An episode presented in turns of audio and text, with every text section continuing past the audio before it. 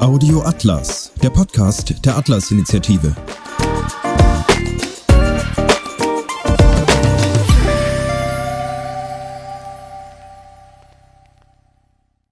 W wie Woke, angewandter Postmodernismus, wo wir drinstecken.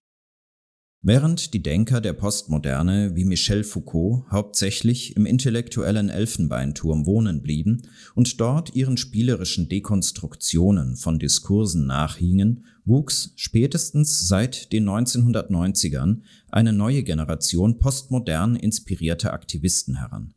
Die Wokeness oder auch der Wokismus wurde geboren. Gelehrte streiten noch darüber, ob die Vogue-Bewegung, von der in unseren Breitengraden vor allem die Black Lives Matter-Gruppierung im vergangenen Jahr bekannt wurde, eine neue Form des Marxismus, sozusagen einen postmodernen Neomarxismus darstellt.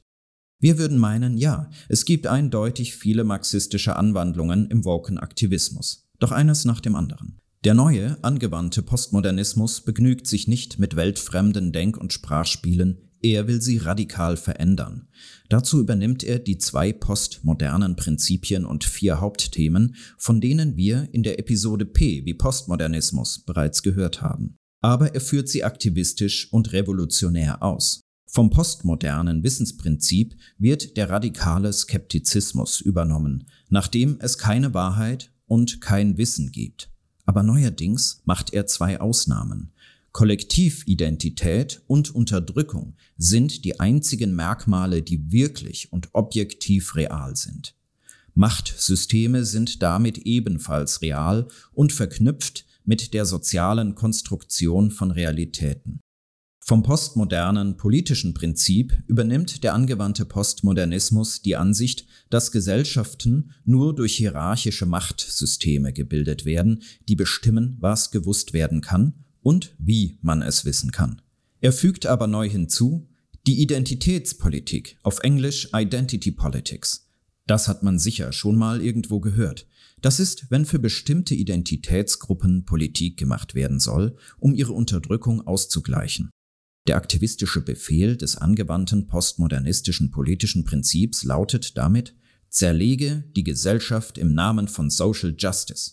Das ist nicht einfach irgendeine Form von sozialer Gerechtigkeit in der Gesellschaft, sondern die kollektivistisch-neomarxistische Form von dem, was sich die Vogue-Bewegung unter sozialer Gerechtigkeit vorstellt. Die vier Hauptthemen des Postmodernismus werden ebenfalls übernommen und Vogue-aktivistisch gewendet. Das erste Hauptthema, Verwischen von Grenzen, wird aktivistisch vor allem in den Spielfeldern Queer-Theorie, postkoloniale Theorie und etwas weniger in der sogenannten kritischen Rassentheorie praktiziert. Der aktivistische Imperativ lautet hier, zerstöre die Grenzen zwischen Kategorien, zum Beispiel zwischen männlich und weiblich. Binäres soll verwischt oder ausgelöscht werden, eine Forderung, die bereits Jacques Derrida aufgestellt hatte. Neben der Vermischung von Grenzen, wie beispielsweise die Kategorien von Mann und Frau, findet auch eine Verwischung der Grenze zwischen dem Erlebten und dem Erwiesenen statt. So können die Aktivisten sich in Debatten darauf berufen, dass ihr Erleben eine eigene Realität darstellt, die genauso wichtig ist wie Fakten und Beweise, wenn nicht sogar wichtiger, denn die gelebte Erfahrung wird konsequent höherwertig eingestuft als die erwiesene Tatsache. Damit kann man sich auch nicht mehr irren oder angesichts von Beweisen von einer anderen Sichtweise überzeugt werden. Haben Sie schon mal was von diskursiver Gewalt, Safe Spaces oder Triggerwarnungen oder Mikroaggressionen gehört? Das sind Begriffe, die von dem postmodernen Glauben an die Macht der Sprache, Hauptthema Nummer zwei, ausgehen. Der angewandte Postmodernismus sieht in unkontrollierter, blumiger oder auch gewalttätiger Sprache Handlungen, die genauso schwerwiegend sind wie Taten. Deshalb werden Texte und Filme nach problematischer Sprache mittels Diskursanalyse durchforstet und angeprangert. Worte werden als mächtig angesehen und können bereits selbst Gewalt sein. Für den Wokista versteht sich. Der Spruch Aus Worten werden Taten ist damit als postmodern Vogue entlarvt. Geschenkt, dass er natürlich nicht annähernd evidenzbasiert ist. Wie oft haben Sie schon mal jemanden auf den Mond geschossen? Wörtlich. Sehen Sie? Hauptthema Nummer drei: Kultureller Relativismus ist wichtig für das Social Justice Scholarship im Allgemeinen und bei der Intersektionalität und postkolonialen Theorie im Besonderen. Allen diesen Theorien ist gemeinsam, dass sie den gesamten Westen als Gipfel einer unterdrückerischen, imperialistischen Machtstruktur begreifen, der natürlich durch das weiße männliche Patriarchat geprägt sei. Die gesamte Wissensproduktion der westlichen Wissenschaften wird nur als kulturelles Artefakt behandelt, da es Lehren gibt, nach denen so etwas wie Mathematik einfach nur weiß ist, führt das zu Programmen wie schwarzen Kindern die Mathematikförderung zu streichen, um sie nicht kulturell imperialistisch zu indoktrinieren. Auch Ethik und Moral sind in dieser Sichtweise lediglich kulturell geformt und daher können moralische Gebote nur für Mitglieder der jeweiligen Kultur gelten. Damit könnte eine Situation entstehen, in der beispielsweise die Genitalverstümmelung von Frauen in der einen Kultur akzeptiert werden muss, während sie in der anderen abgelehnt wird, selbst dann, wenn die betreffenden Personen in der ablehnenden Kultur leben. Unnötig zu sagen, dass auch hier wieder die Unmöglichkeit für die angewandten Postmodernisten anklingt, die allgemeine Erklärung der Menschenrechte zu akzeptieren. Diese gilt nämlich unabhängig von der Kultur. Sie ist universalistisch begründet. Womit wir bei der aktivistischen Anwendung des vierten Hauptthemas wären. Der Verlust des Individuellen und des Universellen. Wenn man es ganz schnell machen will, kann man das so fassen. Der postmoderne Neomarxismus ersetzt das Individuum durch eine Kollektividentität, die sich aus der Schnittmenge von Rasse, empfundenem Geschlecht, sexueller Orientierung und so weiter und so fort ergibt. Und das Universelle, also das allgemein Menschliche, ersetzt er durch Diversity, womit nur die Diversität von Kollektividentitäten gemeint ist, natürlich nicht die Diversität von Meinungen. Wenn Sie als schwarze Amerikanerin konservativ sind, sprechen Ihnen dieselben Akteure auch schon mal das Schwarzsein ab. Sie sind dann nur eine Person, die zufällig schwarz ist, keine echte Schwarze mehr. Auf Englisch heißt das dann Person that happens to be black versus Black Person. Zugleich wird der Kampf der Bürgerrechtsbewegungen des späteren 20. Jahrhunderts für die Gleichheit des Einzelnen durch den Kampf für die Rechte von Identitätsgruppen ersetzt.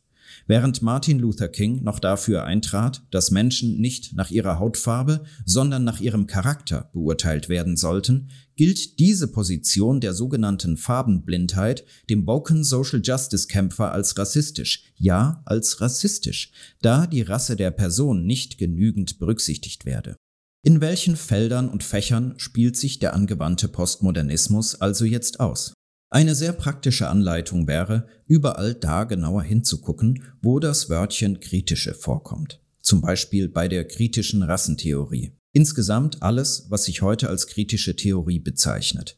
Dazu gehören die postkoloniale Theorie, die Queer-Theorie, die schon erwähnte kritische Rassentheorie und die dazugehörige Intersektionalität, neuerdings auch kritische Behinderungsstudien und Fettstudien und nicht zuletzt, man ahnt es vielleicht schon, die auch hierzulande überall vertretenen kritischen Genderstudien und der vierte Welle Feminismus.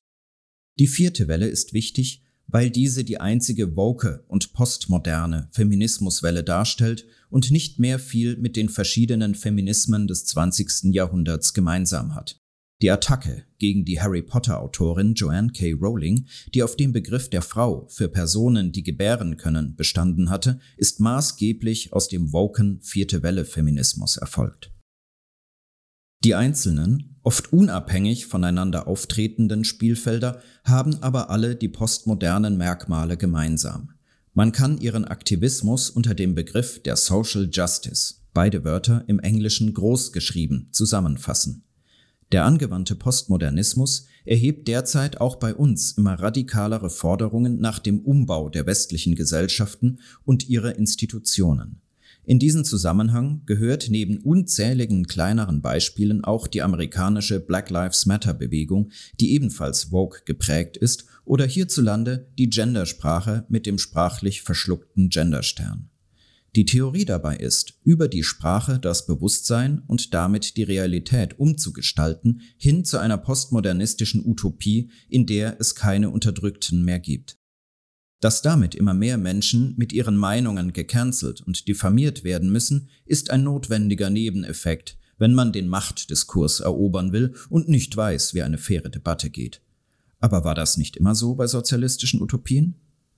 Deshalb wird heute immer die Person und nicht die Position, die Meinung angegriffen. Der Sprecher, der Denker muss diffamiert und zum Schweigen gebracht werden, es sei denn, er leistet Abbitte. Das ist Cancel Culture oder das sogenannte Deplatforming. Es stellt sich die Frage, ob die Spielfelder des angewandten Postmodernismus nicht letztlich doch alle auf eine neomarxistische und ökosozialistisch geprägte vermeintliche Utopie hinstreben. Dazu werden wir uns nach und nach die einzelnen Spielfelder ansehen. Hat Ihnen diese Folge gefallen? Dann teilen Sie diese Episode von Audio Atlas in den sozialen Netzwerken und hinterlassen Sie eine Bewertung auf Apple Podcasts. Um keine Folge zu verpassen, abonnieren Sie Audio Atlas überall dort, wo es Podcasts gibt.